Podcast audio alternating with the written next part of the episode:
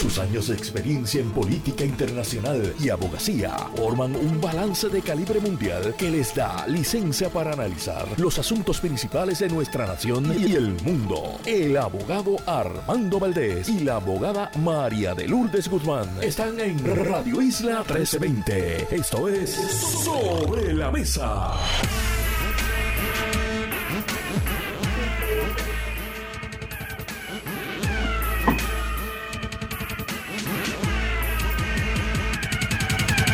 Buenos días Puerto Rico, soy Armando Valdés, usted escucha sobre la mesa por Radio Isla 1320. Hoy en Sobre la Mesa estarán con nosotros José Yello Ortiz Daviotti y también Víctor García San Inocencio. Ellos son nuestros analistas políticos hoy lunes en Sobre la Mesa para empezar la semana. Javiera Ponte Dalmao, senador y portavoz de la mayoría en el Senado del Partido Popular Democrático estará con nosotros en momentos en que se discute una propuesta suya para reducir el salario de los legisladores y convertirlos en legisladores básicamente a tiempo parcial nuevamente, que puedan generar más ingresos fuera de la legislatura. Eso tiene sus pros y sus contras. Hablamos con él sobre esa propuesta. Y en el último segmento, a partir de las 9 y 40 de la mañana, estará con nosotros la profesora Linda Colón. Todo eso y por supuesto como todas las semanas, de lunes a miércoles, María de Lourdes Guzmán, Marilú, se sienta con nosotros y café en mano, todos juntos analizamos todos los temas de Puerto Rico y del ámbito internacional para hoy 5 de febrero del 2024, son las 8 y un minuto de la mañana. Los asuntos del país tienen prioridad, por eso llegamos a poner las cartas sobre la mesa. Vamos a poner las cartas sobre la mesa de inmediato. Varios temas que vamos a discutir a nivel de Puerto Rico en el día de hoy. Voy a estar hablando, por supuesto, sobre el caso en el Tribunal Supremo en que el Pleno de dicho foro judicial optó por no ver en sus méritos el caso relacionado al aumento salarial de los jueces. Voy a estar tocando ese tema. Quiero tocar también nuevamente el asunto de la descalificación de candidatos tanto del movimiento Victoria Ciudadana, Proyecto Dignidad, como el caso de Eliezer Molina.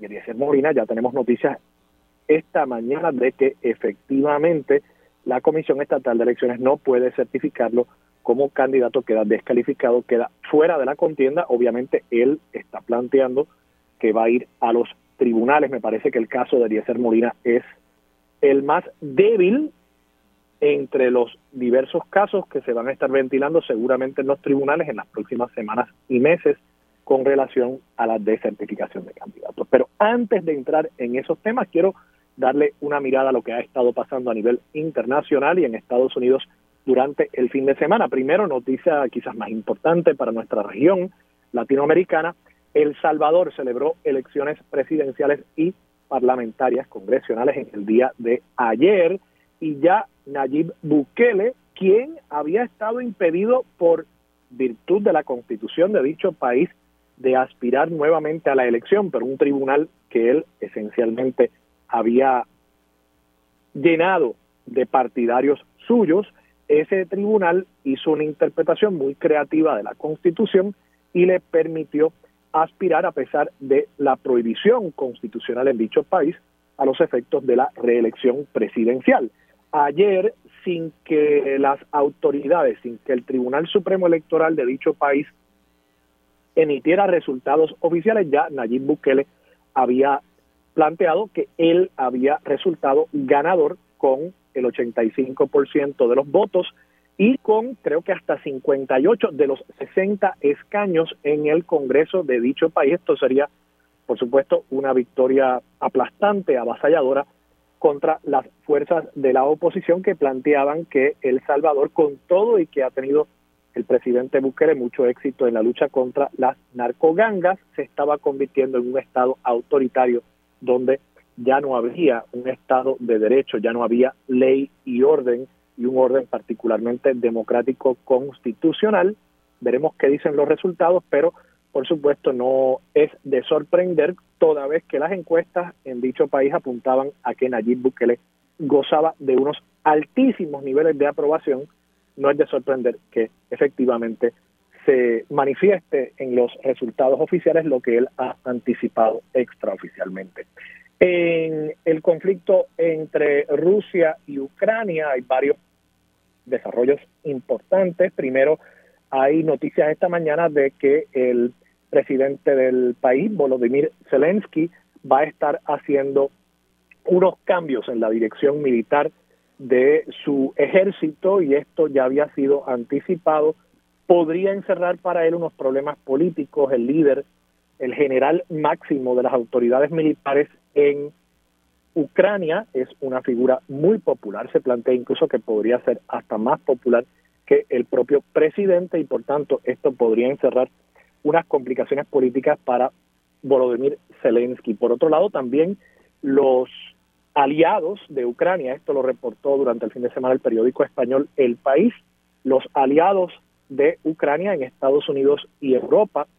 Por lo visto le han estado advirtiendo, y esto según fuentes del rotativo, le han estado advirtiendo al liderato ucraniano que podrían tener que aceptar un pacto de paz en el cual reconozcan la pérdida de territorio a Rusia. En otras palabras, que recuperar el territorio ya ganado por Rusia en esta invasión ilegal de su soberanía y territorio nacional implicaría la posibilidad de tener que aceptar que ese territorio ya ha sido perdido irreconciliablemente a Rusia. Y en este momento, para que lo tengamos claro, Rusia ocupa aproximadamente un 18% del territorio ucraniano. Así que sería básicamente como si en el caso de Puerto Rico eh, perdiéramos todo el oeste de la isla, de la número 10, hacia el canal de la Mona, básicamente eso es lo que Ucrania estaría perdiendo, quizás mi cálculo no es preciso, pero una quinta parte del país, una quinta parte de la isla, imagínense que nosotros la perdiéramos por la invasión, digamos, de República Dominicana. Pues eso es lo que está pasando en Ucrania y lo que le están anticipando, de nuevo, aliados ucranianos a el gobierno de ese país le están diciendo, oye, para que haya paz, para que esta guerra pueda concluir, es posible que tengas que aceptar la realidad que has perdido un territorio a el gobierno ruso. Y por último, en Estados Unidos, en el Congreso anoche se anunció un acuerdo bipartita entre varios senadores republicanos y senadores demócratas para un paquete de diversos temas, un paquete legislativo que incluye temas relacionados a la crisis migratoria que tiene Estados Unidos en su frontera sureña con México, con medidas que incluirían la posibilidad de que si han llegado más de 8.500 migrantes a la frontera durante un día, que Estados Unidos pueda cerrar, simplemente hacer un shutdown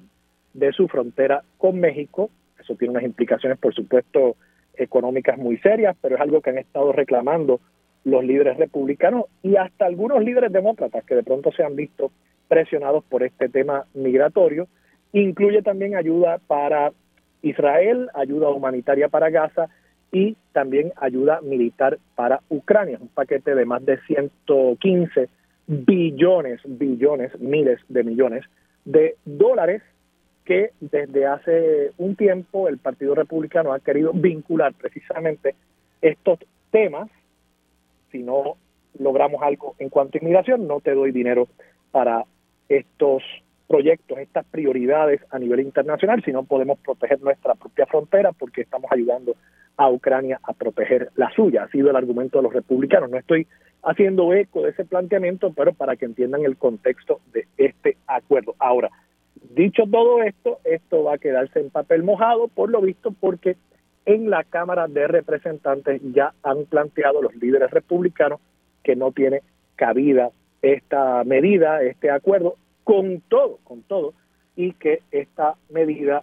ha sido acordada por senadores de ambos partidos. Bueno, ya, aterrizando acá en Puerto Rico, antes de pasar a noticias políticas, quiero simplemente reseñar que durante el fin de semana se eh, planteó que en Puerto Rico se está investigando la posibilidad del primer transfeminicidio de este año 2024, crimen de odio, potencialmente se están evaluando las circunstancias, las motivaciones posiblemente detrás de esta muerte. Lo cierto es que estamos ante la muerte de una mujer trans, una mujer trans que según los reportajes policíacos, la policía inicialmente identificó como un hombre, no queriendo o quizás no entendiendo bien, eso no quiero adjudicar una voluntad malsana, sino quizás ignorancia, quizás desconocimiento, quizás falta de entrenamiento sobre estos temas, de sensibilidad acerca de estos temas.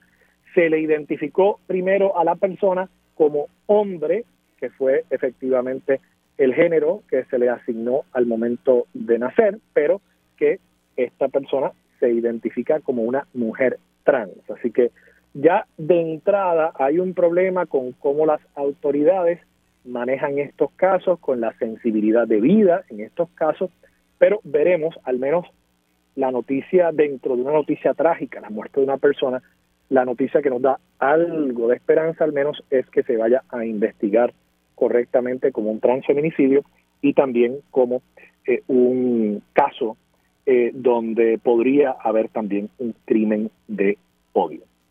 Dicho eso, vamos a pasar ahora con los temas eh, políticos eh, más importantes del fin de semana, comenzando con esta noticia relacionada al Tribunal Supremo y los salarios de los jueces. Eh, en el Tribunal Supremo se vio un caso en apelación de una sentencia del juez Anthony Cuevas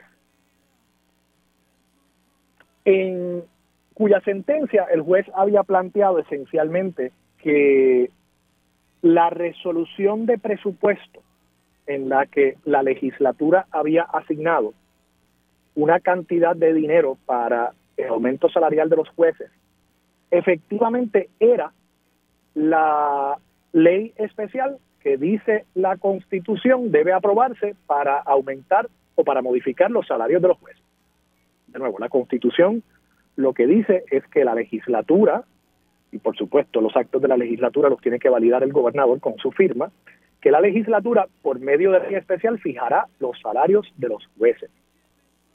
El juez Anthony Cuevas vio una resolución de presupuesto que no es una ley especial y en esto pues yo creo que yo sé alguito, yo fui director de la Oficina de Gerencia y Presupuesto hace ya más años de los que quiero admitir y cuando uno hace una resolución de presupuesto, uno lo que incluye en esa resolución es el nombre de la agencia al que se le va a asignar los fondos y en ocasiones, como en este, se incluye quizás alguna línea que plantee para qué se está destinando el dinero. Y efectivamente, en la resolución presupuestaria se decía, se está asignando una cantidad de dinero a la Oficina de Administración de Tribunales o al Tribunal General de Justicia. Ahora no recuerdo bien cuál era el lenguaje específico, y se decía en una línea de esa resolución presupuestaria que parte de ese dinero se utilizaría para el aumento salarial a los jueces. Eso es todo. Eso es una asignación presupuestaria. Yo creo que eso tiene que quedar meridianamente claro.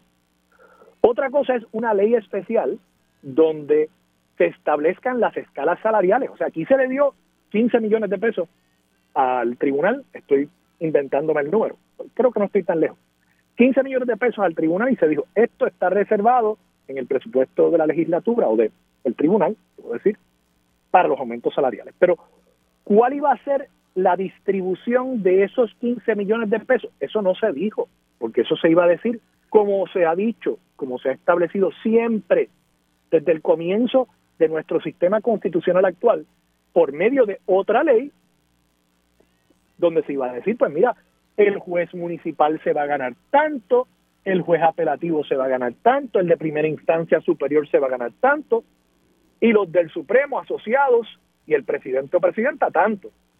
Esa ley estableciendo las escalas no se aprobó.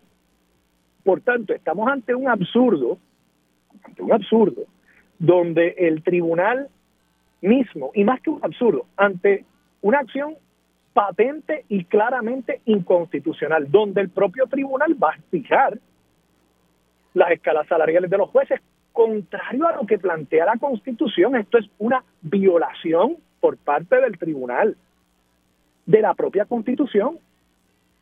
Y lamentablemente esto eh, deja mucho que decir. de la rama, el poder de gobierno que se supone que vele estrictamente por el cumplimiento con nuestra Carta Magna.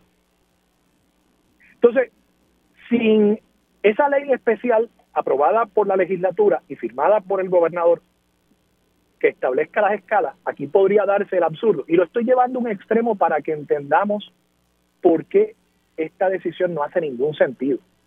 Podríamos llegar al extremo de que la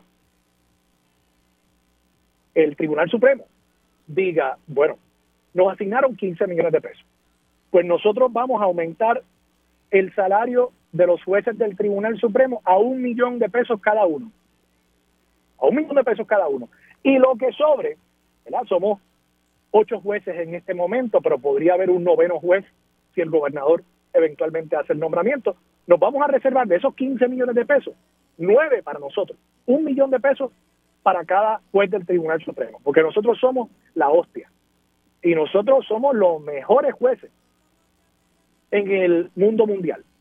Entonces, pues vamos a coger un buen aumento salarial, una buena tajada de ese dinero que la legislatura nos asignó.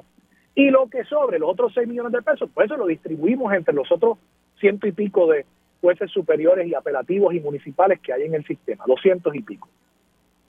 ¿Verdad que eso no haría ningún sentido? Pues yo no estoy diciendo que el Tribunal Supremo vaya a hacer eso, pero en la medida en que ellos se han abrogado la autoridad de establecer ellos mismos las escalas, porque no entiendo de qué otra manera lo van a hacer. No hay un proyecto de ley aprobado. Bueno, hay un proyecto de ley, pero no está aprobado. Entonces, ¿qué peso jurídico tiene una medida legislativa que no ha sido aprobada todavía ni por Cámara y Senado, ni mucho menos por el gobernador? Pues ninguno. El proyecto de ley no tiene ningún peso legal. Entonces, ¿cómo ellos van a fijar las escalas salariales de los jueces? Nadie sabe. Pero estamos ante el absurdo de que el Tribunal Supremo podría, en teoría, ya que se han abrogado este poder, ya que han usurpado este poder, que constitucionalmente no les corresponde textualmente, esto no requiere de mucha interpretación legal. Ellos podrían hacer esa cosa absurda que yo les estoy planteando, de ellos mismos asignarse un millón de pesos de salario cada uno al año.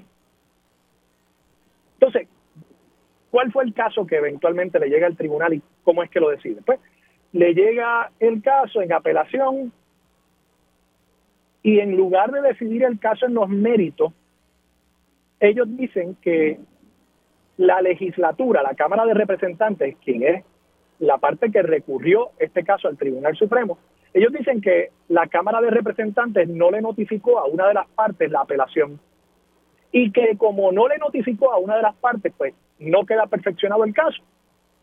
Y ellos desestimaron la apelación y por tanto al desestimar la apelación rige la determinación del juez Cueva no entraron en los méritos de la controversia. Pero ¿cuál es esa parte que ellos dicen que no fue propiamente y correctamente notificada de esta apelación? Bueno, pues fue la Oficina de Administración de Tribunales. ¿Y qué es la Oficina de Administración de Tribunales? Bueno, yo les voy a explicar. Eso es una oficina que crea la Constitución. Es más, yo no estoy del todo claro que sea una oficina que crea con su propia personalidad jurídica la Constitución. Les voy a decir lo que dice la Constitución para que hablemos con conocimiento de causa. Dice, los tribunales de Puerto Rico, esto es una, un planteamiento anterior que quiero traerles, los tribunales de Puerto Rico constituirán un sistema judicial unificado en lo concerniente a la jurisdicción, funcionamiento y administración. Un sistema judicial unificado en lo concerniente a jurisdicción, funcionamiento y administración. Dice más en cuanto a la Oficina de Administración del Tribunal. El Tribunal Supremo adoptará reglas para la administración de los tribunales, las que estarán sujetas a leyes relativas a suministros personal, asignación y fiscalización de fondos y a otras leyes aplicables en general al gobierno. El juez presidente dirigirá la administración de los tribunales y nombrará un director administrativo quien desempeñará su cargo a discreción de dicho magistrado. Y les digo más, en la página del Poder Judicial se describe la Oficina de Administración de Tribunales como un organismo de apoyo para la administración del sistema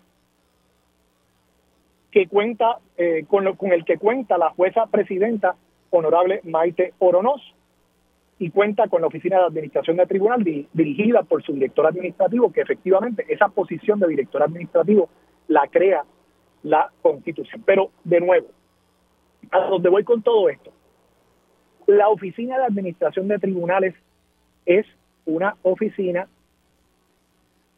que la dirige una persona que está allí en virtud de su nombramiento por la jueza presidenta. A mí no me queda claro que la Constitución establezca que la OAT tiene personalidad jurídica aparte del tribunal. E incluso en la medida en que estamos ante un sistema judicial que la propia Constitución dice que es uno solo en cuanto a materias de jurisdicción y hasta de administración, a mí realmente no me queda claro cómo es que el tribunal, y yo me leí la sentencia, no me queda claro cómo el tribunal llega a la conclusión de que la OAT es una persona aparte que no se enteró. Ah, no, estamos ante un caso que versa sobre los salarios de los jueces. Ellos no se enteraron del caso porque no fueron notificados por la Cámara de Representantes. Yo creo que esto es una salida bochornosa, honestamente. Yo creo que es una salida bochornosa para el tribunal. Debieron haber entrado en los méritos de esta controversia y entrando en los méritos yo creo que hubiesen concluido que ellos no tienen el poder para establecer escalas salariales, que lo que hay es una asignación presupuestaria. Sí, una asignación presupuestaria que está reservada para los aumentos salariales de los jueces, pero que no fija las escalas salariales. Y conforme a su deber de hacer respetar nuestro Estado de Derecho, si hubiese crecido grandemente el Tribunal Supremo en la medida en que hubiesen hecho algo contrario a sus propios intereses, pero para defender el interés público y ante la ausencia de ese respeto a nuestro Estado de Derecho, yo creo que lo que han hecho, lamentablemente, es lacerarlo. Todavía tendrán, en la medida en que haya una serie de reconsideraciones y potencialmente hasta apelaciones de este caso, quizás al Tribunal Supremo de Estados Unidos, todavía creo que tendrán la oportunidad de restablecer ese Estado de Derecho, pero en este momento realmente el tribunal ha establecido un estado de excepción de nuestro Estado de Derecho y es un peligro, es un peligro para el futuro de nuestro sistema republicano de gobierno.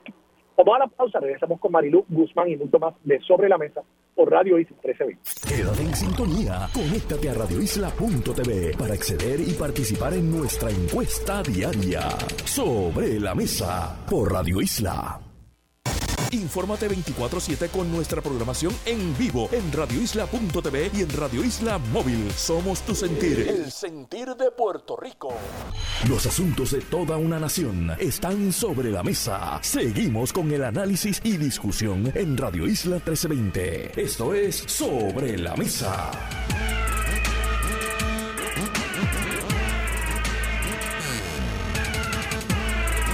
Regresamos, soy Armando Valdés y se le escucha sobre la mesa por Radio Isla 1320. A esta hora se sienta a la mesa Marilu Guzmán. Marilu, buenos días. Buenos días, Armando. Espero que estés bien. Saludos a todas las personas que nos escuchan. Igualmente.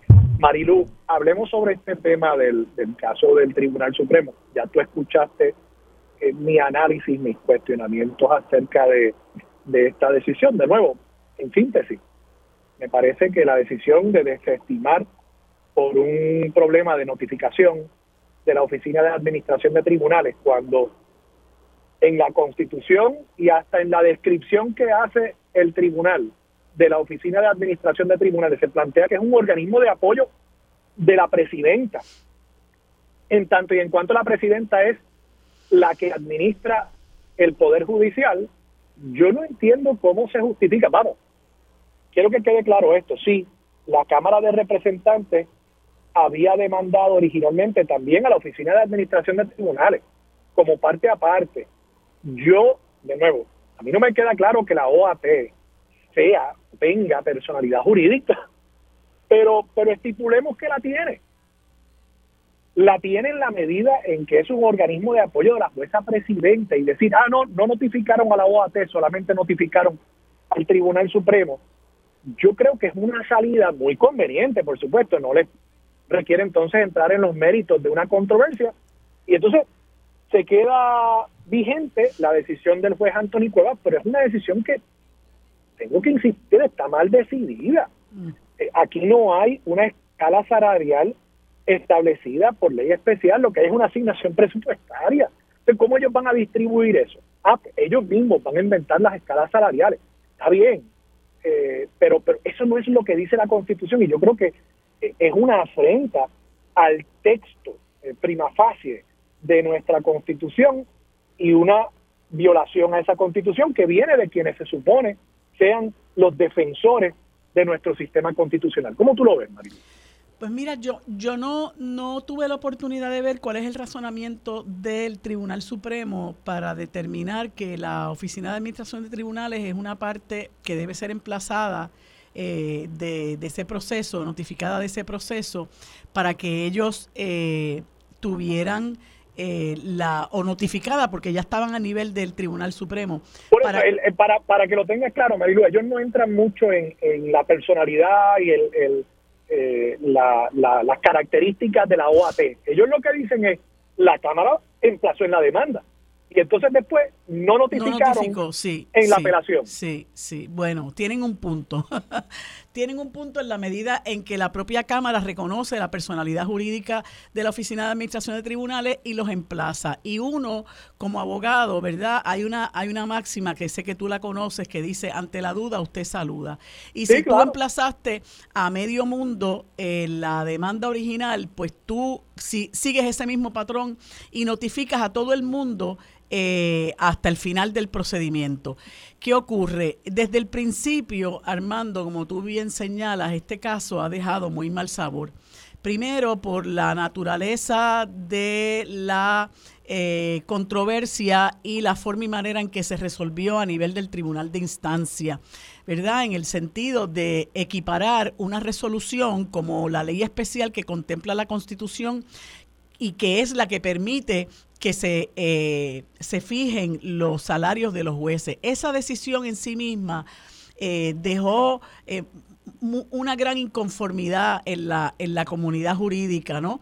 Entonces, luego viene el asunto de la certificación, donde el Tribunal Supremo ala el caso, ¿verdad? Por así decirlo, a, a, su foro, y pues ocurre esta situación donde, bueno, yo creo que fue un error o una inadvertencia de parte de los abogados de la Cámara, porque como te decía ahorita, si usted emplaza a la Oficina de Administración de Tribunales, eh, lógicamente le está reconociendo personalidad jurídica y tiene que notificarlo porque ya lo ha, ya lo ha eh, convertido en parte y está obligado a notificarle eh, de todas las de todos los recursos, de todas las mociones, de todos los escritos, etcétera. Pero Marilu, te, te pregunto algo, como tú como abogada litigante, ¿Es subsanable esa falta de notificación en esta etapa? Yo entiendo que no, porque eso tiene un término. Eh, eh, los recursos se notifican en un, en un plazo eh, y si pasa ese plazo y no has notificado, pues yo entiendo que no es subsanable. Pero como tú mencionabas ahorita, independientemente del asunto procesal, hubiera, sido, hubiera sido bueno, aunque claro está, yo te confieso que yo si, si, si cuando hay errores eh, procesales insubsanables, el tribunal está obligado a tomar unas medidas y eso eh, lo priva de entrar a, la discusión de los méritos del caso. Pero hubiera sido conveniente, independientemente de este error, inadvertencia, lo que sea, hubiera sido conveniente que el Tribunal Supremo se viera en la posición de estar discutiendo este asunto eh, para beneficio de la comunidad jurídica, ¿verdad? La interpretación que hace el juez Antonio Cuevas de si realmente esa resolución que se aprobó es, la ley especial que contempla la Constitución, que muchas personas versadas en la materia entienden que no lo es, y que indudablemente aquí hay un problema de eh, violación a la, disposición constitucional, ¿verdad? A que garantiza la separación de poderes. Eh, pero ellos optaron por desestimar el recurso, habida cuenta de que no se notificó a la Oficina de Administración de Tribunales y lamentablemente ahí quedó el asunto. Te, te pregunto algo, Marilu, cuando se materialice el aumento, ¿tú entiendes que en ese momento habría la posibilidad de otra causa de acción ya maduro el, el tema del, del aumento, o sea, ya con los jueces pues recibiendo ese aumento en sus cheques, que la Cámara de Representantes pueda replantear el, el tema. Yo no creo, yo de verdad no creo, yo no, no, le he dado pensamiento al asunto, pero yo creo que esto es un asunto ya este fea accompli, como dicen este eh, los franceses. Hecho consumado. Ajá, y es triste, Armando, porque como yo he comentado previamente y lo reitero, eh, aquí hay muchos servidores públicos. Yo no estoy diciendo que no hay algunas escalas de jueces que necesiten eh, un aumento salarial porque la gente tiene que entender que los jueces eh, reciben, eh, o sea, reciben un, un, ingreso neto bastante menor al bruto porque, porque son sujetos de una serie de deducciones, ¿verdad? Que a lo mejor pues no, no, las, no, no hay otros empleados que no las no son sujetos de ella, aunque la mayoría de los empleados públicos sí. Eh, y muchas veces se recibe un que de paso son, son deducciones, para que estemos claros, Marilu, son deducciones para el pago del Seguro Social, para el pago de las pensiones de los jueces. O sea, tampoco es que son de la Asociación de Empleados de Lela. Por eso eh, tampoco es que son eh, deducciones para... Eh, o sea, son las que pagan todos los empleados públicos. Sí, correcto, correcto. Y yo te podría decir que eh, eh, como, como mencioné ahorita, que puede que haya algunos, algunas escalas dentro, de, dentro del nivel, los niveles eh, que se reconocen en los tribunales, los jueces municipales, los jueces superiores, los de apelaciones y los del Tribunal Supremo, pudiera que haya, que hubiera algunos jueces que necesiten, ¿verdad?, un aumento salarial. Yo no creo que los jueces del Tribunal Supremo, yo no creo que los jueces del Tribunal Apelativo necesiten un aumento salarial. Los que baten el cobre en las salas de primera instancia. Claro claro. que en todo caso les haría falta los que están atiborrados de caso. Claro, sobre todo eh, cuando tú tienes otros empleados públicos del mismo, de la misma rama judicial que necesitan un aumento justo a sus salarios. Y a mí me parece que eh, es momento de que nosotros comencemos a mirar a nuestro alrededor, ¿verdad? Este, recuerdo eh, cuando estaba la, la, polémica de los empleados del centro médico, que yo comenté aquí, creo que estaba a nivel conmigo, yo comenté aquí que una, una periodista en una estación radial eh, eh, dijo a boca de jarro que pues si no les gusta, pues que busquen otro trabajo, ¿no? Eh, y yo creo que es importante que nosotros, más allá de esas expresiones destempladas que obviamente revisten un gran desconocimiento de la situación laboral de esos trabajadores, nosotros empecemos a mirar a los compañeros que tenemos al lado, ¿verdad? ¿Cuánto están ganando estas secretarias? ¿Cuánto están ganando estos alguaciles? Este, hay otros, ¿cuánto están ganando? Oye, Marilu, y, y, y no es un asunto solamente de la realidad laboral de esos empleados, es que si tú dices pues que se vayan a buscar trabajo en otro lugar, tú estás dejando desprovisto de trabajadores, de enfermeras, de médicos, de conserjes al centro médico. O sea, sí, sí, El centro médico es un es un bien público, es, es un servicio público claro. eh, imprescindible. En muchos casos o sea, hay, hay cosas que no se atienden hay asuntos de salud en nuestro país que no se atienden fuera del centro médico. Tú no puedes livianamente decir, bueno, pues que se vayan a buscar trabajo en un fast Claro. Y cuando, y cuando se comenzó, la gente empezó a escuchar el reclamo en sus méritos de los enfermeros y enfermeras y otros trabajadores del centro médico, la visión de la gente comenzó a cambiar y empezó a ver una, se empezó a manifestar una gran solidaridad con esos trabajadores. Y yo creo, eh, eh, eh, yo, yo no sé si la gente es consciente, ¿verdad? Pero yo como abogada trato en la medida de lo posible de hablar por los compañeros alguaciles, por las compañeras alguaciles, por los, las compañeras secretarias, por los oficiales jurídicos, por otros componentes del sistema de la rama judicial que realmente necesitan justicia salarial también. Y me parece que un poco eso ha quedado eh, eh, en el olvido, ¿verdad? Este, y, y, por eso, por eso, independientemente de la forma y manera en que el Tribunal Supremo haya manejado este asunto, ha dejado, ha dejado este una gran, un gran sinsabor en, en, en, en el país y sobre todo me imagino que en esos trabajadores de la rama judicial también. Marilu, tenemos que ir a la pausa, pero cuando regresemos vamos a hablar sobre el caso de las descalificaciones tanto de Eliezer Molina, que ya tenemos información de que es efectiva, y también este pleito incoado por varios eh, aspirantes del Partido Popular Democrático al que supuestamente se va a estar uniendo el Partido Nuevo Progresista contra candidatos de Victoria Ciudadana y Proyecto Dignidad por no haber recogido por no haber recogido endosos. Eh, tengo una columna hoy en el periódico El Nuevo Día, en la edición impresa, eh, donde hago un poco de análisis acerca de lo que establece la Constitución, la ley, el reglamento, Analizamos eso cuando regresemos aquí en breve Sobre la Mesa por Radio Isla 13. Regresamos. Soy Armando Valdés y usted escucha Sobre la Mesa por Radio Isla 1320. Sigue sentada a la mesa Marilu Guzmán. Marilu, ahí escuchábamos la noticia de esta mañana acerca del caso de Eliezer Molina. Yo creo que podemos despachar ese más rápidamente. Eliezer Molina, por lo visto, no cumplió con la entrega de unos documentos ni con la entrega de eh, unas certificaciones de que había comenzado a hacer el trámite para conseguir esos documentos previo al 2 de enero eh, y por tanto descalificado. La pregunta que resta es ¿por qué se le abrió el sistema para recoger endosos? Mm. Eso es una pregunta válida.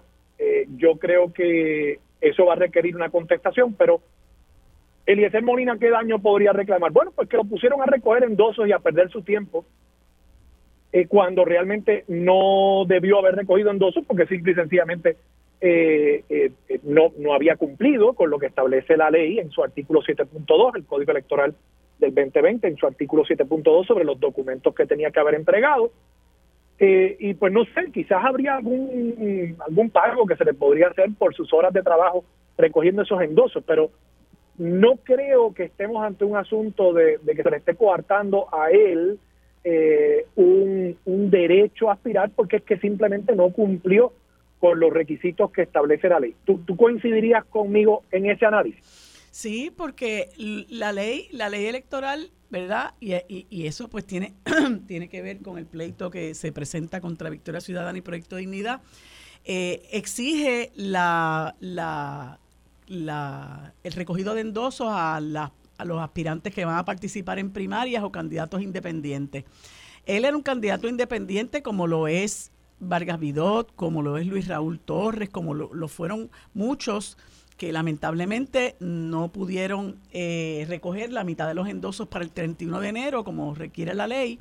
Pero adicional a eso, además de recoger los endosos, hay una serie de documentos que se exigen eh, como la erradicación de planilla, no sé si, a los, si eh, para, para la, el puesto de él eran 5 o 10 años, el, el, no deuda de CRIM y otra serie de cosas, ¿verdad? El haber presentado las planillas, no certificación de no deuda, de Hacienda, del CRIM, creo que asume, etcétera.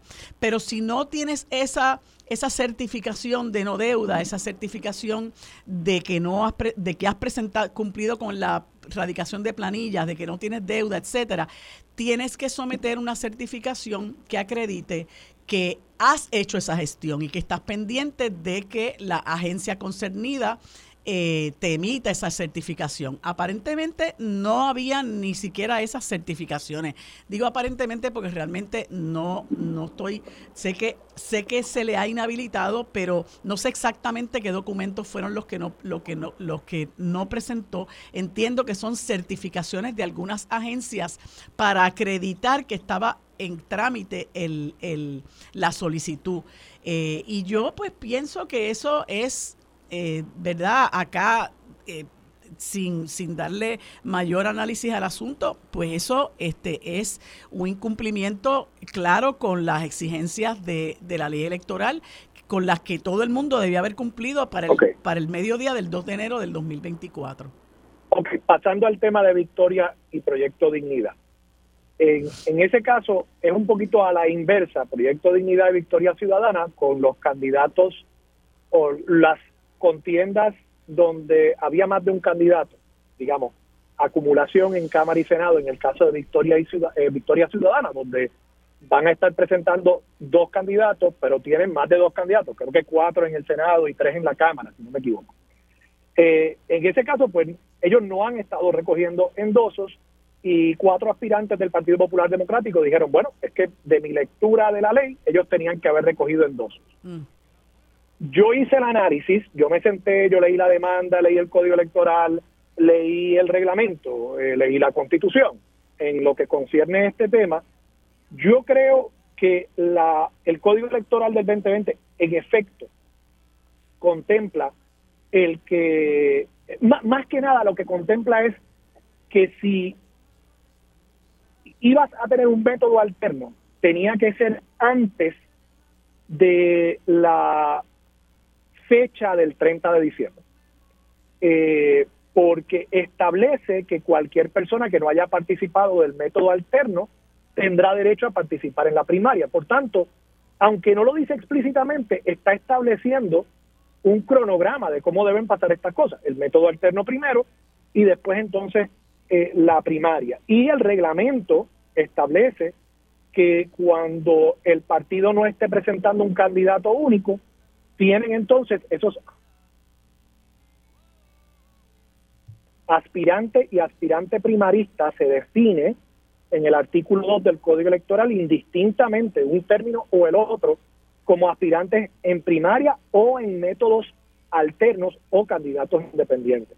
Y de ahí pues yo llego a esa conclusión, además de que, de paso, la ley anterior del 2011, en el artículo 8.007, decía explícitamente que los candidatos en métodos alternos no tenían que recoger endosos, ese lenguaje quedó fuera del Código Electoral 2020 y como tú sabes, en la, la, la eh, hermenéutica, el, análisis eh, de la intención legislativa, cuando sucede algo así, cuando se elimina un lenguaje, eso los tribunales de ordinario entienden que tiene un significado, que, que encierra algo sobre la intención legislativa. ¿Cómo tú lo ves, María? Bueno, mira, el asunto a mi juicio es bastante complejo. Yo no soy experta en asuntos electorales, pero eh, eh, yo entiendo que eh, lo que se pretende es aplicar el reglamento que, las disposiciones de ese reglamento que se aprobó en julio o agosto del 2023 que habla de que, 15 de junio del 2023. Ajá, que hay que presentar entonces todos los, los documentos eh, eh, con relación a esos, a esos aspirantes de métodos alternos en o antes del 30 de diciembre. Sin embargo, eh, en ningún lugar del código electoral hasta donde yo tengo conocimiento, ¿verdad? Y confieso que hay personas más versadas que yo en esa materia se dice expresamente que las personas que vayan a participar de métodos alternos tienen que recoger endosos. Pudiera haber, hacerse alguna interpretación, pero ahí es que está el problema. Cuando se le da una interpretación por un lado y una interpretación por otro, y realmente tú lo que quieres es cumplir con lo que se supone que sea el, el, el, el objetivo de un código electoral que es precisamente abrir a la participación de candidatos y de los electores. Entonces, te, pregunto, Marilu, porque no, nos queda poco tiempo. ¿Podemos estipular que el reglamento del 15 de junio sí lo dice claramente? Sí, se puede estipular. Sin embargo, eso choca. la pregunta sería, ¿por qué, el, ¿por qué no se impugnó antes ese reglamento del que todos tenían conocimiento? Y sé que me vas a plantear que choca con los requisitos de la ley, pero es que precisamente el artículo donde se establecen los requisitos de las planillas, lo del crimen, etcétera, que es el artículo 7.2, no menciona los endosos. Los endosos están en otro artículo y en ese artículo dice que los aspirantes primaristas tendrán que buscar, aspirantes primaristas y candidatos independientes tendrán que recoger endosos y que todo lo concerniente a los endosos lo reglamentará la comisión y de nuevo, volviendo a la definición, aspirante primarista incluye tanto el que aspira en primaria como el que aspira en un método alterno. No, yo no coincido con eso. Por eso no, él lo dice, o sea, no, te estoy diciendo que ese es el texto de la ley. Sí, pero la ley dice aspirante, la ley dice aspirante y aspirante primarista. Y cuando dice aspirante, en las definiciones dice aspirante o aspirante primarista y lo define. Y lo define, por eso, pero es que es una definición para los dos términos. Bueno, ese es el problema, Armando. Ese es el problema que te estoy diciendo. Eso está sujeto a interpretación.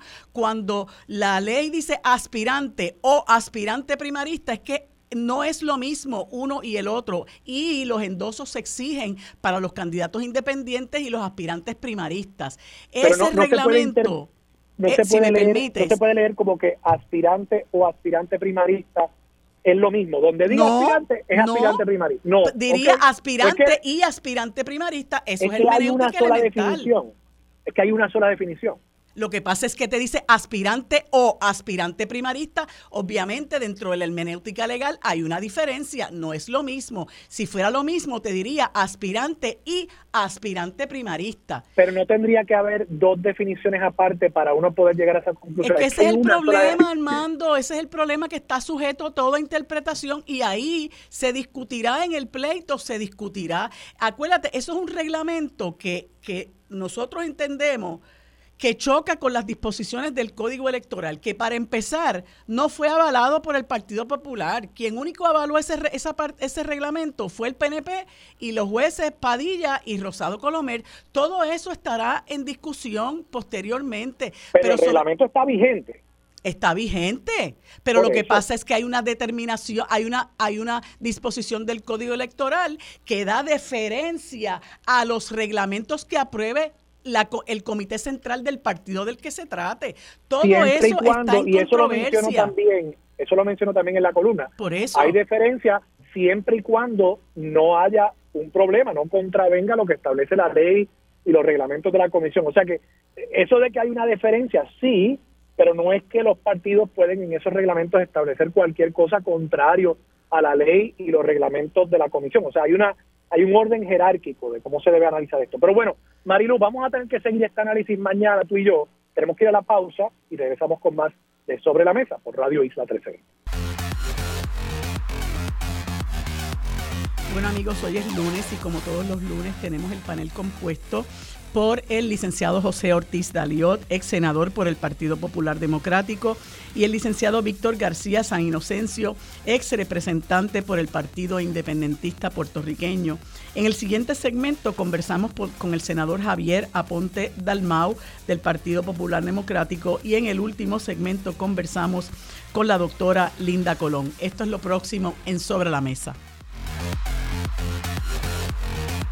Los asuntos de toda una nación están sobre la mesa. Seguimos con el análisis y discusión en Radio Isla 1320. Esto es Sobre la Mesa. Bueno amigos, como les dije hace unos instantes, hoy como todos los lunes tenemos el panel compuesto por el licenciado José Ortiz Daliot, ex senador por el Partido Popular Democrático, y el licenciado Víctor García San Inocencio, ex representante por el Partido Independentista Puertorriqueño. A ambos le doy los buenos días y las gracias por acompañarme un lunes más. Buenos días, ¿cómo están? Buenos días, María de Lourdes. Espero que es bien. Yo estoy bien y espero que San Inocencio y tú están bien. Buenos días, Marilu. Saludos a ti Saludos a querido amigo Yello salió y a toda la radio audiencia. Todo muy bien. Una pequeña cuestión de privilegio. Diga usted. Estoy haciendo turno en la endocrinóloga. Ah. Y quiero saludar a Priscila y a la doctora Yalisa Álvarez. Okay. Que probablemente la estén escuchando de lejito. Ok, y eso, y, y el, el, participar en el panel se podría interrumpir por tu, porque te toque que te atiendan? No, no, no, creo que no. ok. Bueno, de todas maneras. Que salgas bien como quiera que sea. Ajá, claro. De todas maneras, eh, voy a darle el primer turno a Víctor por si acaso ocurre eso. Eh, y quiero que me hables, Víctor, de esta, em, este proceso que han presentado eh, tres legisladores del PPD y una aspirante mediante el cual pretenden desbancar a varios eh, eh, candidatos del movimiento Victoria Ciudadana y obviamente pues a la colectividad como tal por las consecuencias que tendría ese intento inicial. Eh, y se ha discutido, ¿verdad?, bastante cuáles son los fundamentos para, para llevar a cabo este pleito. Una cosa, ¿verdad?, son los méritos del pleito y otro, otra parte de la conversación también es eh, lo que pudiéramos catalogar como esta patraña, ¿no? Para sacar del medio a quienes ellos consideran les amenazan en estas elecciones, ¿verdad? Prácticamente con sacarlos del panorama. Y me gustaría escucharte con relación a ambos aspectos del asunto. Bueno, en primer lugar, ese pleito no es un pleito de tres candidatos eh, aleatorios del Partido Popular y alguien más. Este pleito es del presidente del Partido Popular que no se atreve a dar cara.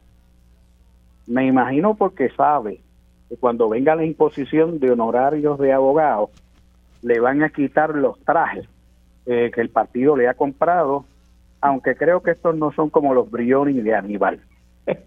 Esto es un asunto que a quien único beneficiaría dentro de su salvaje especulación jurídica es al Partido Popular, pero su presidente, que no se ha caracterizado por su hacendosidad eh, para actuar en situaciones electorales verdaderamente peliagudas, como los candidatos que tiene guindando, empezando por el de Ponce, a la alcaldía.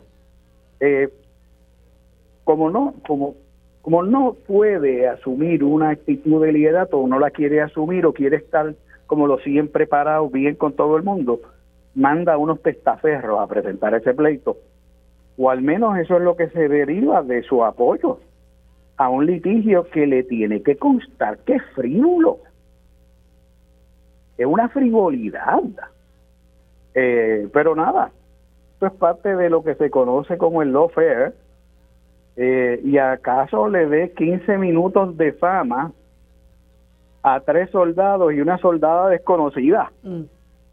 Pero el asunto se va a dilucidar y yo no tengo la menor duda de que de que eso debiera desestimarse en instancia. Eh, por otro lado, pues ya se nota, eh, y van a seguir, van a seguir surgiendo issues, van a seguir haciendo planteamientos. ¿Por qué? Porque es lo único que pueden hacer, producir hojarasca y regar las hojas para que alguien se fije en ellos porque no tienen una sola propuesta todavía. No tienen una sola propuesta a cómo van a recoger el desmadre del cual han sido responsables durante tanto tiempo en, coautoría y complicidad con el PNP, como no se pueden diferenciar los unos de los otros, pues van a saber hacer lo que lo que lo que han hecho o sembrar miedo o desviar la atención o eh, darle vueltas a la noria. Pero otra vez yo espero que este asunto no no prospere y que pueda fluir el proceso que ha escogido Victoria Ciudadana, que es que, y en este caso Proyecto de Dignidad también, que no es un asunto que el PIB pueda meter la cuchara internamente porque es otro partido político, son otros partidos políticos. Por lo tanto, no puede meter la cuchara ni asumir responsabilidad, pero cantarla desde fuera, como es, es que el derecho no le asiste a quienes han conseguido sus 15 minutos de publicidad sirviéndole de testaferro a quien no da cara el presidente del Partido Popular, pues han sido efectivos en eso. Bueno, una de las cosas que plantean es que eh, el PIB eh, le tomó el pelo a Victoria Ciudadana y que a sabiendas de esta situación, pues cayó porque ellos no celebran métodos alternos eh, y pues ahora se servirán con la cuchara grande. Bueno, lo que pasa, mira, lo que pasa es que cada partido tiene su equipo de trabajo y asesoramiento. No creo que al PIB se le haya pedido consejo, pero si se lo hubieran pedido, a lo mejor pudieron haber pensado como concluyeron los abogados de ellos, o quienes los asesoran. Pero el cinismo es tal que tras que traquetean la ley, la manipulan como le da la gana, cuando no les rinde para seguir restringiendo la fuerza del pueblo que vienen a manifestarse eh, con la alianza, entonces tratan de hilar y tejer de donde no tienen a ver si Colín cuela en los tribunales. Quién sabe si para llenar de más de más descréditos o falta de credibilidad del pueblo a los tribunales. Eh, Yello, y estaba diciendo, estaba, tú, tú recordarás unas expresiones muy desafortunadas eh, bueno, que, revelan sus verdaderos colores, ¿no? Y, y, con quién está alineado del presidente de la Cámara eh, en el pasado, en el verano pasado, cuando a espaldas de, del presidente de su colectividad que estaba fuera del país, promovió junto con otros creo que 13 eh, representantes del Partido Popular unas enmiendas al Código Penal que eh, obstruirían no eh, el que se nombraran candidatos por acumulación, sobre todo a, colectividades eh, lo que llaman emergentes. Y se formó todo este revolú eh, no solamente por la por los méritos de, de esa enmienda que era que era a todas luces una gancería sino también por la gestión que hizo Tatito Hernández a espaldas del propio presidente de su partido. Y recuerdo que cuando él estaba eh, hablando de, este, de este esfuerzo, que es un, era un esfuerzo conjunto con la gente del PNP, pues él dijo que esa era la alianza buena. Y me estaba comentando ahorita Armando, eh, cuando estábamos hablando de este tema, que es un, este pleito es uno al que posiblemente se una el PNP. Entonces, eh, después se quejan de que los que no somos eh, simpatizantes del bipartidismo, digamos que son los mismos, que digamos que están en una alianza o en una juntilla. Eh, o sea, tú estás en el Partido Popular, no sé cuál es tu impresión y tu, eh, tu sentir con relación a todo este asunto. Bueno, hay que, hay que empezar por decir cuál es el origen de, de este, de este asunto. ¿no? El origen de este asunto es una mala ley del 2020, eh, aprobada apresuradamente para favorecer obviamente los candidatos de un partido en particular. Y segundo, porque también tiene cierto grado de culpa, eh, la falta de cumplir eh, del compromiso que hizo el Partido Popular de derogar la ley y hacer una ley nueva que se supone que se debe haber trabajado hace tres años atrás. Así que ese es el origen del problema que estamos teniendo. Una mala ley que se hizo posiblemente con mucha rapidez eh, y posiblemente se dejaron disposiciones o párrafos o, oraciones o palabras o eh, acentos eh, fuera de lugar con, con todo el propósito de, de obviamente eh, obstaculizar las candidaturas de, de, los partidos emergentes. yo, yo creo que sería nefasto para el país, María de Lourdes, que sea un tribunal el que vaya a decidir eh, qué candidato o qué no candidato postula un partido político, ¿no? Eh, yo creo que los partidos políticos, después de haber seleccionado el método para escoger sus candidatos, deben de tener plena libertad para poder obviamente hacer esa selección sin interrupciones del, de la misma Comisión Estatal de Elecciones o del tribunal en este caso. Y hablando de la Comisión Estatal de, eh, de Elecciones, si no mal entiendo, el, el, movimiento Victoria Ciudadana le sometió eh, un reglamento para selección de, de, su, de sus candidatos a, la Comisión Estatal de Elecciones y la Comisión Estatal de Elecciones no dijo nada y lo aprobó. Eh, porque yo creo que es una responsabilidad de la Comisión Estatal de Elecciones como de cualquier otra agencia del gobierno de Puerto Rico que si un ciudadano o alguien radica algún documento que no esté debidamente completo o validado por la ley, debe de decirle, mira, radicaste esto y está posiblemente en, contraposición con esta disposición de la ley. No he escuchado nada de que la Comisión Estatal de Elecciones hizo eso. Así que se presume correcto lo que hizo Victoria Ciudadana para la elección de sus candidatos. Eh, y me preocupa también la, el silencio, como tú bien señalaste, del presidente de la colectividad o del secretario que están bastante activos en los medios, eh, particularmente Toñito, eh, hablando sobre el vuelo de Ponce, hablando de las querellas que van a radicar contra el gobierno, pero no ha tocado este tema.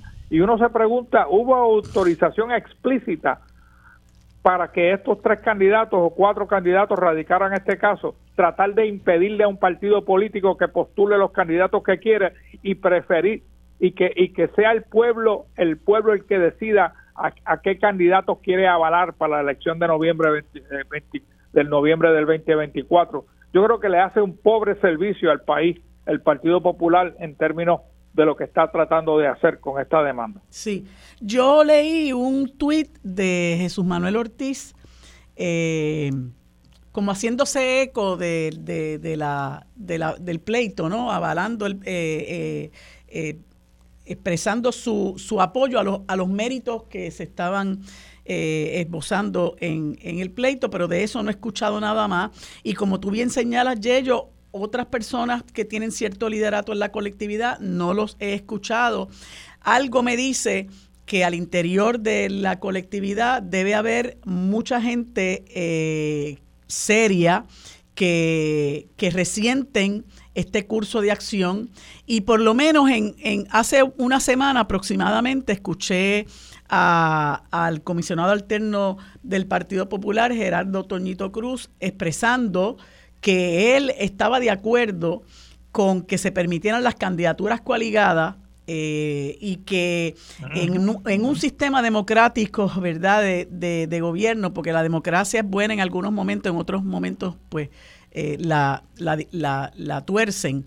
Eh, era importante para un sistema democrático abrir a la participación de la mayor cantidad de gente eh, posible, ya fuera eh, candidaturas como, como las oportunidades para que la gente pudiera participar de las elecciones. Pero se ha visto, ¿verdad?, en este proceso de la aprobación de leyes, de códigos electorales eh, y reglamentos, que a final de cuentas, eh, cuando se ven amenazados eh, en el control de, del guiso, porque no hay otra cosa, es el control del guiso, punto. Aquí hay un montón de gente que una vez pierda su partido, se les acabó el guiso, se acabó el contrato, y entonces muchas de estas, y uno de ellos es Edwin Mundo, y yo creo que, hay, que eso hay que decirlo, y hay que, hay que ir eh, denunciando todas estas cosas, cómo ha habido gente que se enriquece creando corporaciones, dando supuestos servicios de asesoría, consultoría, porque aquí los políticos son unos, son unos ignorantes, porque es la gente que más asesores necesita. Este, y cuando vienes a ver eh, en su nómina, pues tienen un montón de gente contratada con, con salarios exorbitantes, pero también se da este esquema de la repartición de contratos y gente que se ha hecho de mucho dinero con estos contratos gracias a que son están vinculados a ese partido en particular. Y la gente tiene que tener claro que, que, que eso es así. Em, y entonces, pues aprovechan el llamado poder que tienen para entonces legislar de manera que se les permita mantener el poder que tienen. Y a mí me parece que el Partido Popular sobre todo está tan y tan y tan eh, asustado eh, que tiene que, han dedicado, y yo no creo que esto sea estrictamente de la hechura de Jesús Manuel Ortiz. Aquí hay otros hilos que se están moviendo, eh, que no necesariamente son de personas del Partido Popular. Hay otros hilos que se, están, que se están moviendo y claro está, pues como decía Víctor, utilizan estos testaferros para que den cara, que son los que si al final el pleito resulta eh, frívolo, temerario, eh, no les legitiman su capacidad jurídica para demandar, pues entonces el resultado de ese esfuerzo en futilidad eh, va a ser de aquellos que se prestaron a dar cara como demandantes en este, en este pleito. Y de ahí que, me parece que esa estrategia que tiene el Partido Popular, que parece que es lo que ellos piensan, que sacando del medio a Victoria Ciudadana todos esos votos van a revertir hacia el Partido Popular, me parece que están eh, picando bien fuera del hoyo. Yo no creo que haya un solo voto, uno solo, de prosperar esto, uno solo, que vaya a apoyar esta patraña eh, que han ideado eh, los populares en contubernio con, yo estoy convencida, con gente maquiavélica del PNP no, no creo que el objetivo lo vayan a obtener, pero sobre todas las cosas entender que con quien están haciendo alianza es con quien fue su enemigo histórico. De ahí que eh, los veas tanto en el Partido Popular como en el PNP atacando la alianza. Ustedes recordarán que ese era el mensaje que llevaba Quiquito, ese es el mensaje que lleva eh, Colbertoro, eh, de que la alianza, de que los socialistas, los comunistas, etcétera, eh, me parece que es una estrategia bastante em, desafortunada, bastante desatinada, que bueno, ya se verá en el, en el camino el, el, el rumbo que va a tomar, pero, pero no creo que, que les favorezca en aquello que es lo que ellos pretenden obtener como objetivo final.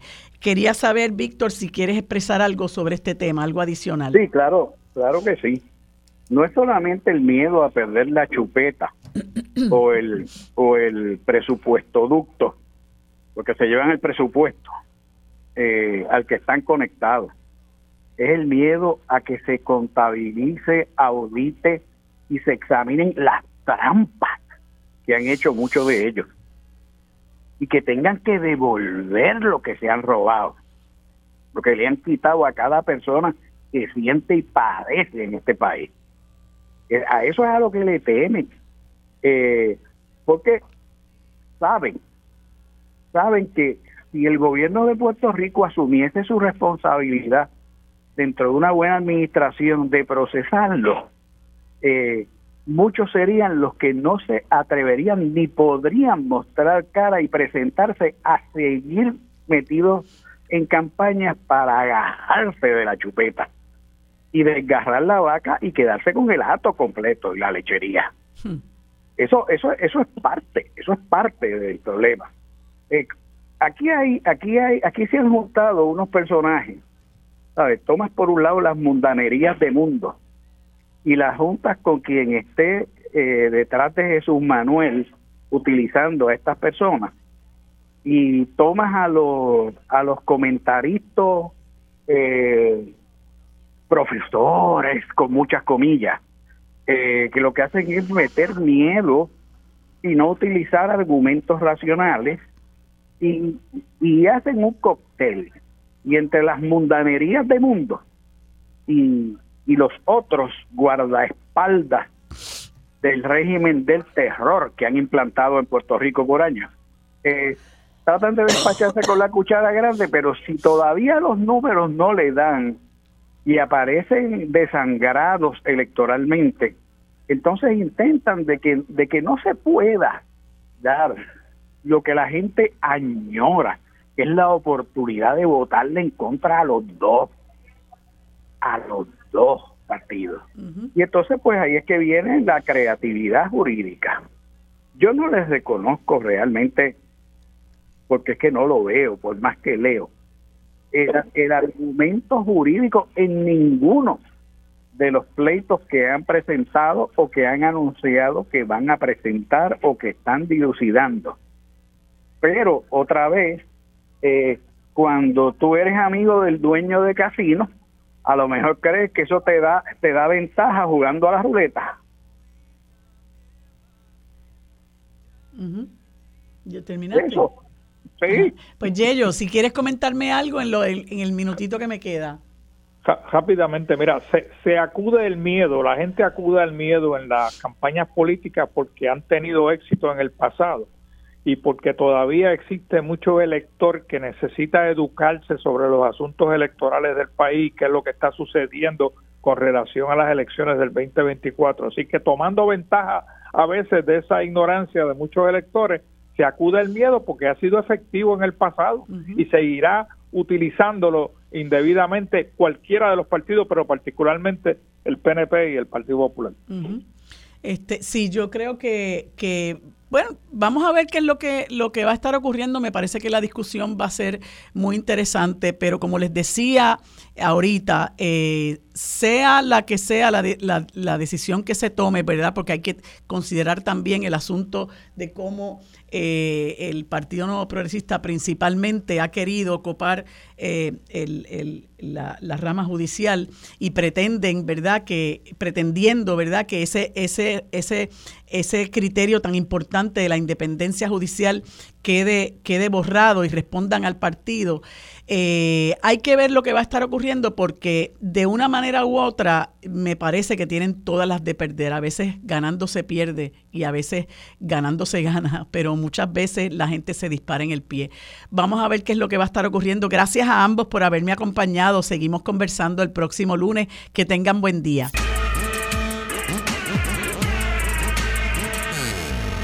Bueno amigos, en este segmento conversamos con el senador Javier Aponte Dalmao por el Partido Popular Democrático. Le doy los buenos días y las gracias por acompañarme en este espacio. Buenos días, senador, ¿cómo está?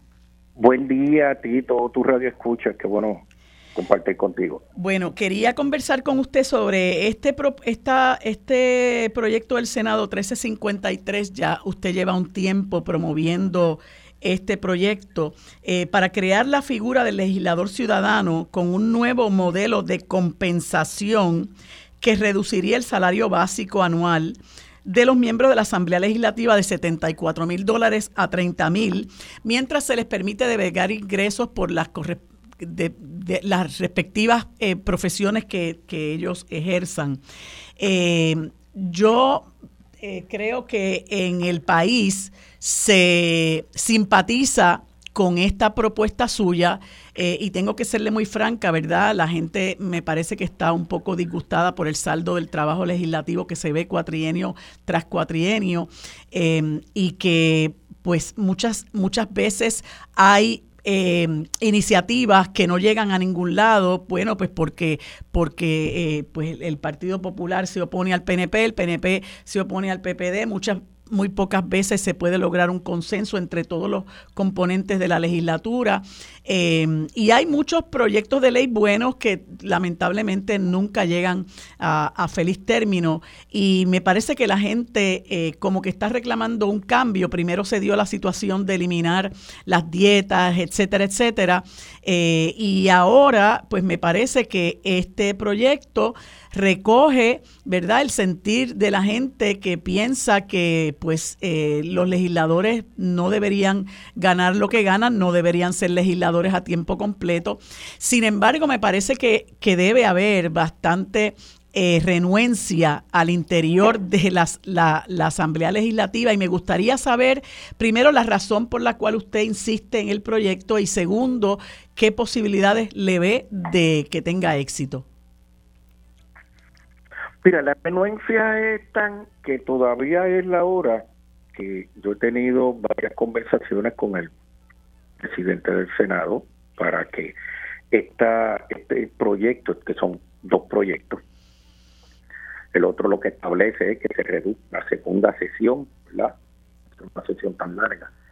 Eh, que se que se pasen o, o, lo que propone originalmente es que se cree una comisión para evaluarlo, pero si no se creamos la comisión, pues que se pase a la comisión mía de, energía y asuntos estratégicos, porque allí pues, podemos evaluar esta medida y tener también control sobre la discusión de un tema tan importante como este, toda vez que nosotros tenemos que compararnos con las jurisdicciones en los Estados Unidos y en muchos lugares en el mundo donde el trabajo legislativo es un trabajo a tiempo parcial, no es un trabajo a tiempo completo. Aquí, lamentablemente, se forzó que fuese un trabajo a tiempo eh, completo, ¿verdad? En el cuacrenio de senador eh, Rosselló, padre, eh, y que en la administración en el, en, en el gobierno, una de las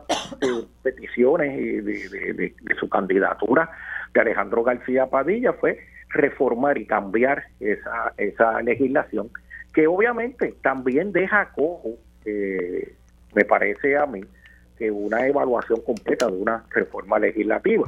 Entonces, ¿qué es lo que sucede? Mira aquí, el pueblo ha sido testigo de la, las reseñas que ha hecho la prensa sobre la poca participación en la en, en, los días obligados que uno tiene que estar aquí, que son los días de sesión, ¿verdad? Y la participación en el día de las sesiones. Más allá de eso, las vistas públicas, que a veces eh, solamente las vistas públicas las conduce el presidente de la comisión. no, hay, no hay más senadores. Entonces, el detalle que nos tenemos que preguntar, ¿verdad? Porque estamos eh, castigando a los legisladores que son eh, residentes del área oeste que se les hace costoso el tener que venir a San Juan y que no hay recursos. Entonces se está integrando la tecnología al proceso legislativo. hay, muchísimas cosas que tenemos que aquí evaluar, no tan solo para hacer una reforma, sino para hacer un trabajo más eficiente. Porque al final del día nosotros lo que tenemos que pensar es ¿Cuál es la función de un legislador en Puerto Rico? La función de un legislador es venir a legislar o la función de un, de un, de un legislador es venir a ser un procurador, le tiene un presupuesto para ayudar a los ciudadanos, ¿verdad? Sus constituyentes, eh, y hacer una función que, que es del Ejecutivo y no del Legislativo, y que el legislador en Puerto Rico actualmente para justificar un, un, salario, un trabajo a tiempo completo, o es que eso es lo que quiere el pueblo, que haga un trabajo a tiempo completo y que, y que haga eh, función dual, pues, pues eso, eso hay que evaluarlo, eso hay que estudiarlo, ¿verdad? La, la, la, no hay métricas, no hay una medición eh, de cómo determinar si la función del legislador es una que sea competente o no competente, eh, porque no existen las herramientas para hacer dicha determinación. Pues entonces, eh, todo este proceso tenemos que evaluarlo, porque si yo puedo hacer vistas públicas y, y, citar a una persona en los Estados Unidos a través de videoconferencia, eh, y, así lo pudiésemos estar haciendo eh, como parte de las vistas públicas donde una persona pudiese estar haciendo llevando a cabo otras funciones profesionales y que se pueda conectar y participar del proceso de vistas públicas pues pues entonces eh, el trabajo de un legislador pudiese eh, desempeñar su profesión o otras funciones y cumplir con una responsabilidad a tiempo parcial, como lo es en muchísimas jurisdicciones, tanto en Estados Unidos como, como en el mundo. Así que yo traigo esto porque definitivamente son muchos los sectores que reclaman de que aquí hay exceso de legislación, aquí hay legislación que no se cumple, que no se pone en rigor eh, el exceso de legislación tiene consecuencias económicas en, en, nuestra sociedad y, tiene un impacto mayormente adverso al desarrollo económico, a, las, a veces incluso hasta la sustentabilidad. Así que eh, es un proceso que yo creo que debemos de manera eh, justa eh, evaluarlo y, y evaluarlo en factores eh, partidistas. y, y yo creo que Puerto Rico necesita que nos desprendamos de la politiquería que tanto nos, nos ha trazado como, como país y que nosotros podamos adelantar y, y, y encaminar esfuerzos que, que vengan desde la propia Asamblea Legislativa, dándole un mensaje a Puerto Rico de que podemos eh, hacer cosas diferentes sin tener que estar aquí todos los días, 24 horas, 7 días a la semana, eh, hablando de, lo que hace el, Popular o el PNP o lo que dejó de hacer y, y, hablar de los temas que tenemos que hablar. Me parece que, que, una de las maneras de, desintoxicarnos un poco es que nos aquí eh, los compañeros pues hagamos otras funciones ¿eh? y, y el trabajo político pues este sea más limitado y específico y no sea tan contundente eh, y constante. Esa, es la función y la razón por la que yo propongo esa medida. Pues yo, yo concurro con usted que, eh, bueno, esto cambia los paradigmas, ¿verdad? Y a veces este, estos cambios eh, que son bastante complejos, pues hay gente que los resiste, pero sobre todas las cosas, porque a veces uno piensa, bueno, se me va, se me va a ir parte del dinero que tengo y hay quienes eh, piensan ir a la legislatura con el ánimo de servir y dicen, bueno, pues yo voy, hago mi trabajo, pero también puedo desempeñarme en, en, en, la profesión que tengo. Y hay que manejar eso porque para el ejercicio de algunas profesiones es mucho más fácil estar como legislador a tiempo parcial y en el ejercicio de otras profesiones quizás no lo es, pero me parece que lo, lo primero que debería haber es voluntad y disposición a, como usted señala, eh, referir el asunto a una comisión y que se hable, se discuta del asunto, porque me parece muy decepcionante que haya un legislador buscando eh, hacer un cambio que yo entiendo y muchas personas también les resulta beneficioso a la ciudadanía y que uno vea que se discute, se discute, pero eso no va para ningún lado, lamentablemente. Y eso es parte de lo que nosotros les reclamamos a la rama legislativa, ¿verdad? Que, que, que proyectos que buscan transformar el presente estado de cosas que, entendemos no ha sido lo más eficiente, pues que se, que se converse por lo menos, pero, pero parece que ni siquiera eso se ha podido hacer. Mira, lo, importante de esto son dos cosas. Una, que se, que, que se dé el espacio para el análisis y la discusión. Yo a lo mejor esté equivocado y el pueblo lo que quiere es que los legisladores sigan siendo a tiempo completo y con una función dual legislativa y administrativas, yo no lo sé, pero que el pueblo lo evalúe, en las alternativas y se exprese.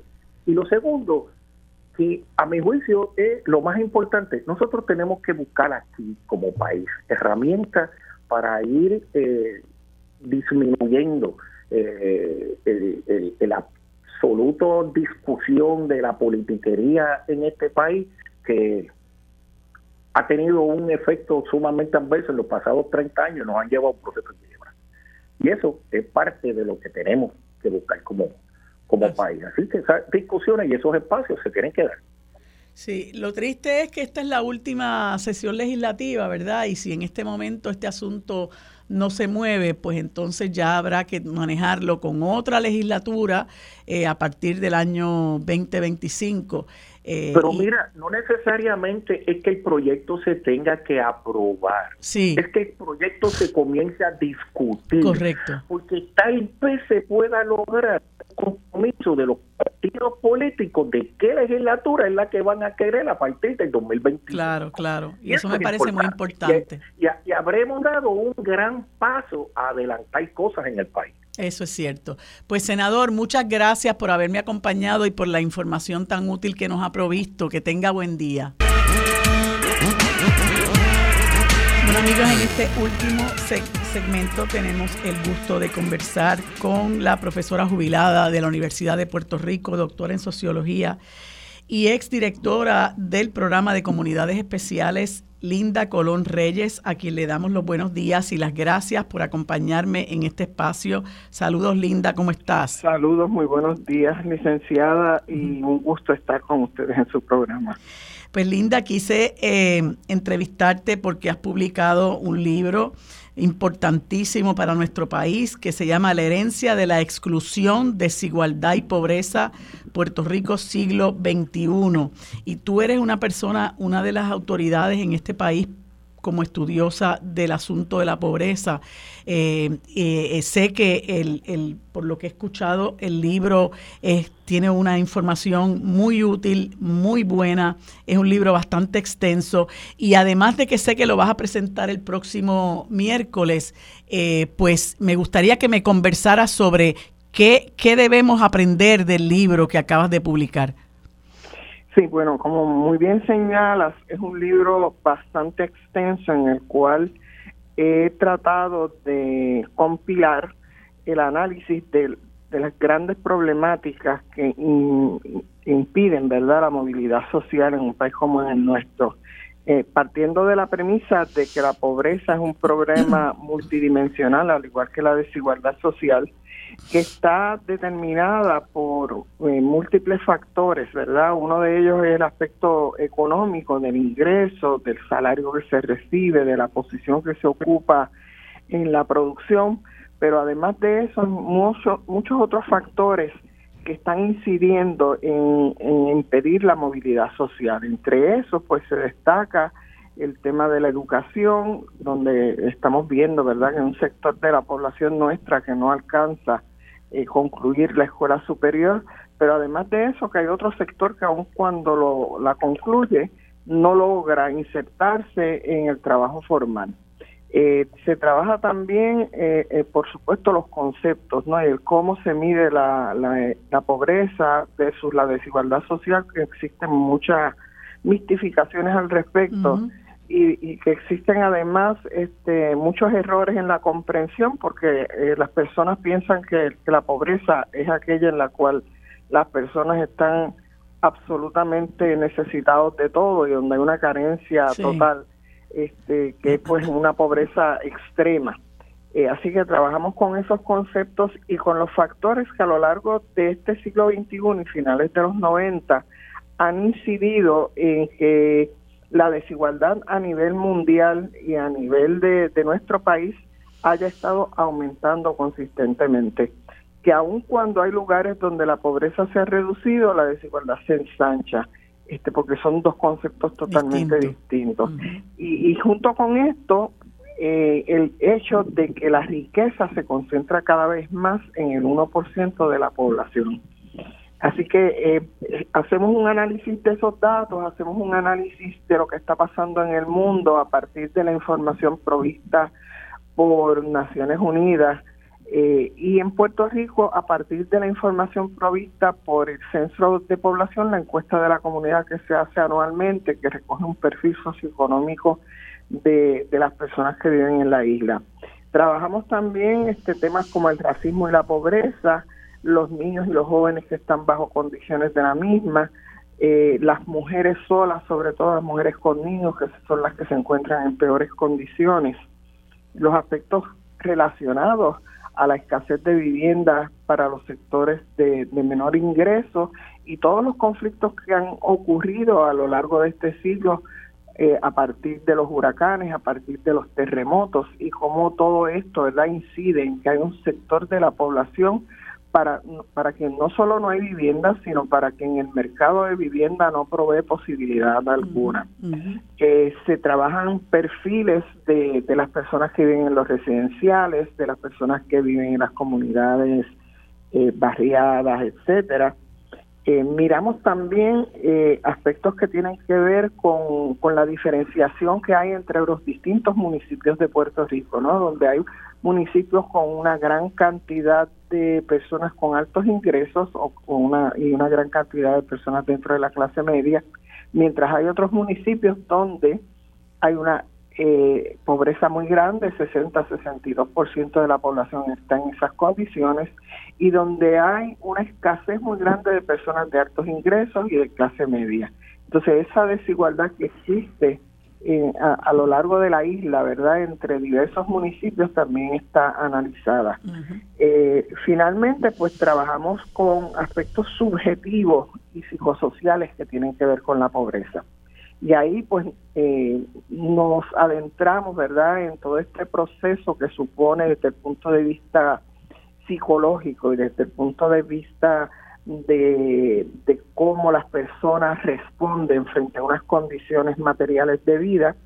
Y miramos el tema de la violencia, de las agresiones, de la de la lumperización de un sector de la población que se ha ido marginando del proceso y que verdad son precisamente quienes entran en toda esta en toda esta lucha que vemos día a día en que crea violencia. droga, verdad exacto toda la violencia que se produce en el país. y ahí pues miramos un poco las características de los confinados de los jóvenes transgresores y de aspectos que tienen que ver con el cómo este sector eh, entra verdad dentro de la delincuencia. Cuáles son algunos de los aspectos que promueven que haya un sector que está carente de no solamente de, de, dinero, sino también carente de muchos otros aspectos, ¿verdad?, que tienen que ver con, eh, con el cómo madura una persona de manera, este, de manera eh, positiva. y, eh, y, creo que, que tu libro es una gran aportación al, al, a, a, a contribuir a, crear conciencia, como tú decías, de lo que son los conceptos de pobreza y desigualdad, romper mitos, porque aquí se dijo por muchos años que en Puerto Rico no había pobreza. Yo recuerdo cuando nos devastó el huracán María, que la gente comenzaba a decir, bueno, se descorrió el velo, una vez se arrasaron todos esos árboles que dejaron ver la gran, la gran pobreza en la que vivía mucha gente y cuán enajenados estaban, estaban, estaba mucha gente en, nuestra, en nuestro país de los niveles de pobreza. Eh, y creo que esto es una gran aportación para nosotros conocer la verdadera situación de injusticia eh, en nuestro país que emana precisamente de esos niveles de pobreza que son endémicos y de esa desigualdad cada vez más marcada. Eh, y entiendo, o sea, sé que lo vas a presentar el próximo miércoles en Casa Norberto a las 7 eh, de, la noche, a las 7 de la noche y me parece que has escogido eh, unos presentadores extraordinarios para eh, la presentación de tu libro, perdonando la redundancia. Sí, está la licenciada Erika Fontanes, profesora de la Universidad de Puerto Rico, de la Facultad de Escuela de, de Derecho, y el periodista Benjamín Torres Gotay eh, que me parece que pues van a ser un banquete, ¿verdad? Escucharlo. Eh, en segundo lugar, también eh, quiero quiero notificar ¿no? que van a haber muchas otras presentaciones después de esta. El día 15 estaremos en Arecibo, eh, también auspiciados por la Universidad de Puerto Rico y el municipio de Arecibo, en Casa Ulan, Uganda, Ulanda, yo siempre le cambio el nombre. Eh, y luego tendremos una presentación en la Universidad de Puerto Rico, hay otra presentación en la Universidad Católica de Ponce, otra presentación en la Fundación Marín. Este, así que pues habrá oportunidad para que no puedan ir el miércoles de participar de otras presentaciones y sobre todo pues lo más que me interesa es que compren el libro y lo lean. Así porque yo creo que va a ser en ese sentido, ¿verdad? Un instrumento para conocer un poco mejor cuál ha sido la historia de nuestro país en estos pasados 30 años, porque el libro comienza en la década de los 90 con las reformas neoliberales de Pedro Rosselló. Sí. Y, cómo todo eso ¿verdad? influye en lo que nos está pasando hoy día.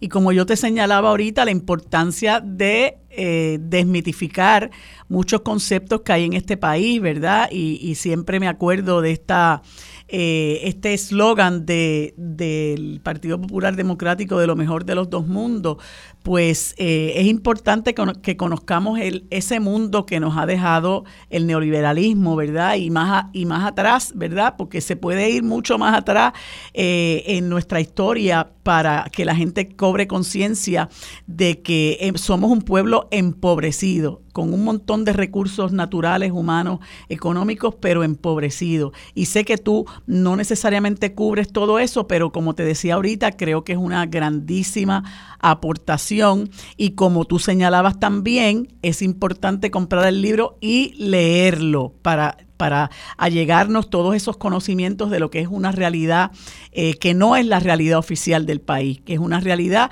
que está ahí, que la viven muchos compatriotas, una realidad de mucha injusticia, de mucha desigualdad y que el conocer esos datos que tú aportas nos puede ayudar a, a buscar soluciones que creo que es lo que muchos de nosotros, a muchos de nosotros y nosotras nos anima eh, en este quehacer diario.